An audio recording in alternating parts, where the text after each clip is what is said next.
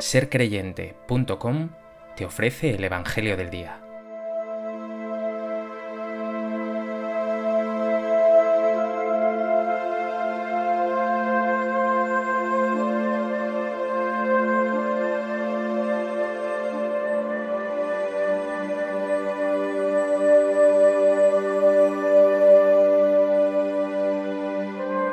Del Evangelio de Marcos.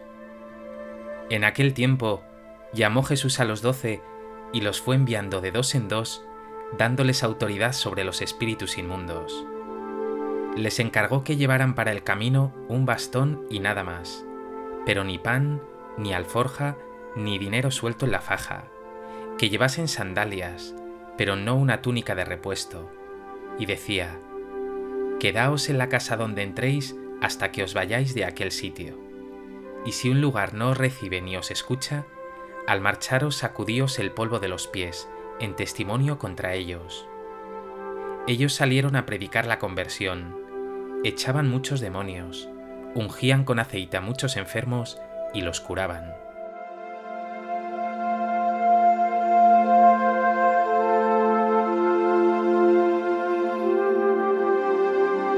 En el Evangelio de hoy, Jesús lleva a cabo el envío misionero de los doce. Los ha escogido Jesús no para que se queden parados o extasiados con Él, sino para que sean testigos, para ser enviados, para que sean misioneros de la buena noticia del Evangelio.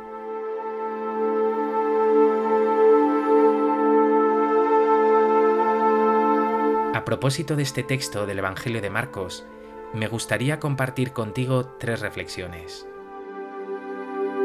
En primer lugar, vemos que Jesús envía a los doce a la misión. Este número 12 es un número simbólico que hace referencia a las doce tribus de Israel. Escogiendo a doce en torno a él, por tanto, Jesús está diciendo, Este es el nuevo Israel, conmigo se están haciendo realidad las promesas de Dios. Y los escoge para enviarlos. En este sentido, todo discípulo es apóstol, una palabra griega que significa enviado. No lo olvides, ser cristiano es ser enviado. La fe cristiana no es una religión al uso, que se realizaría en una serie de prácticas o en un culto oficial. Es mucho más que eso. Es primeramente un encuentro, una relación con Jesús y al mismo tiempo vocación, envío, misión. Estar con Jesús, gozar de su amor, conlleva dar testimonio de ese amor.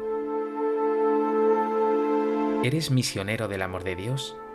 ¿O te conformas con una fe intimista que no sale más allá de las fronteras de ti mismo?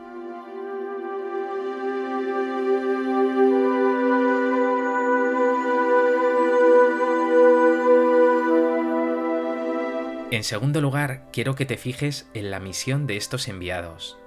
Predicar la conversión, echar demonios, ungir y curar enfermos. Su misión es la misma de Jesús, anunciar el Evangelio, luchar contra el mal a fuerza de bien, llevar la sanación de Dios a todas partes. Una misión que no solo es idéntica a la de Jesús, sino que, como dice el texto, cuenta con autoridad.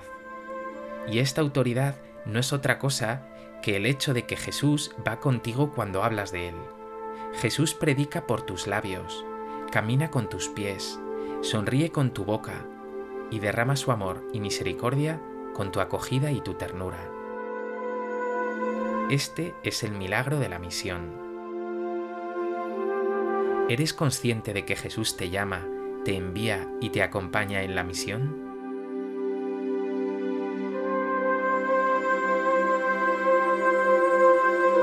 ¿Pones todas tus cualidades, todo tu ser, a su servicio?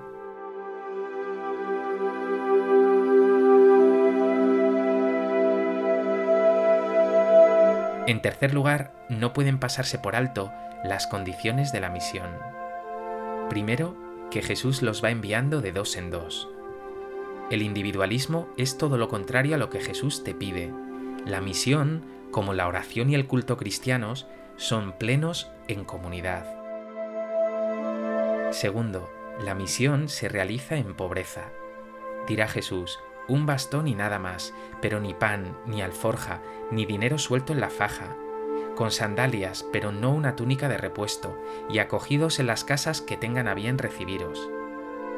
Está claro, por tanto, que frente a este mundo, que hace un despliegue deslumbrante e imponente de medios, Jesús te quiere decir, te basta mi gracia, yo estoy contigo, el Espíritu es tu fuerza para la misión.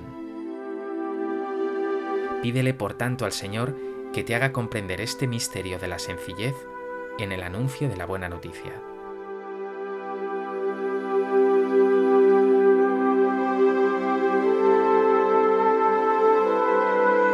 Pues que este Evangelio te haga renovar tu vocación no solo de seguidor de Jesús, sino de enviado, y llenes tu boca de sus palabras y todo tu ser de su amor para llevarlo a todas partes. Señor Jesús, sé que me llamas a ser testigo de tu Evangelio.